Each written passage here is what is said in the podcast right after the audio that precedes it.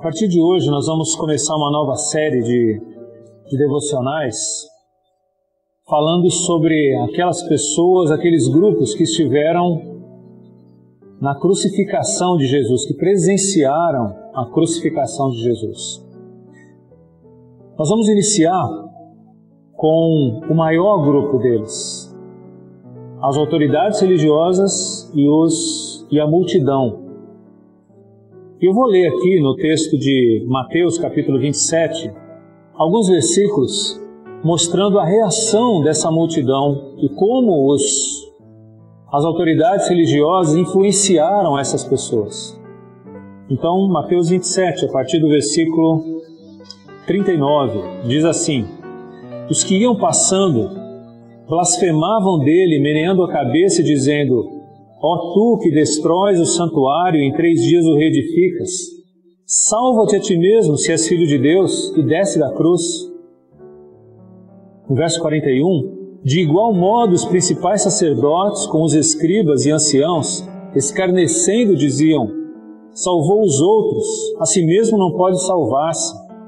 É rei de Israel, desça da cruz e creremos nele. E continuaram dizendo outras coisas zombando de Jesus.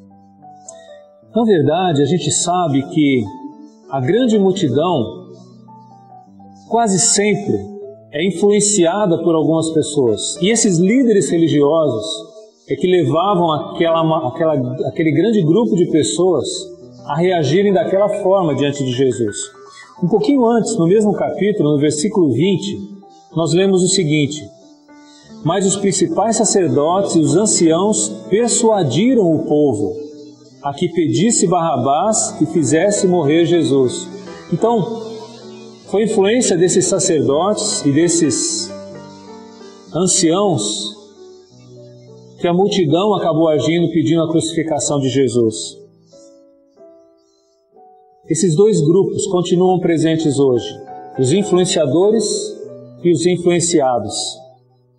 Hoje, a linguagem da, da internet é os influencers, aqueles que, que acabam manipulando ou, ou uh, influenciando grande parte da população. A pergunta é: quem somos nós diante da cruz? Que tipo de pessoas nós somos? A multidão que é levada por pessoas? Ou pertencemos ao grupo daqueles que influenciam pessoas a olhar para a cruz? É interessante que nesse texto não tem nenhuma menção da reação da multidão, mas Lucas, o evangelista Lucas, é o único que menciona que a, a multidão, após a crucificação, reagiu de forma interessante. Lucas capítulo 23, versículo 48. E todas as multidões reunidas para este espetáculo, vendo o que havia acontecido, retiraram-se a lamentar, batendo nos peitos. Aparentemente, a multidão expressa um certo tipo de remorso pelo que tinham feito com Jesus. E eu quero destacar aqui uma diferença entre o que é remorso e o que é arrependimento.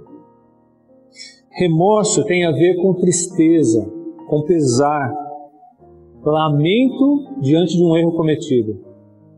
Já o arrependimento é uma mudança de postura. Começa com tristeza, mas não fica nela. É uma nova visão, uma nova atitude diante daquilo que aconteceu.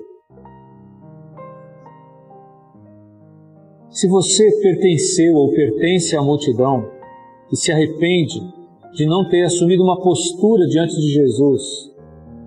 O que Deus espera de você não é remorso, tristeza, mas é arrependimento, uma nova atitude, uma nova postura. Portanto, diante da cruz, se você assumiu posturas erradas, é uma boa hora agora de parar e realmente se arrepender e falar: Senhor, eu quero mudar, eu quero ver Jesus de outra forma. Eu quero que a cruz assuma um significado importante na minha vida, que possa transformar a minha maneira de ser e de viver. Isso é arrependimento.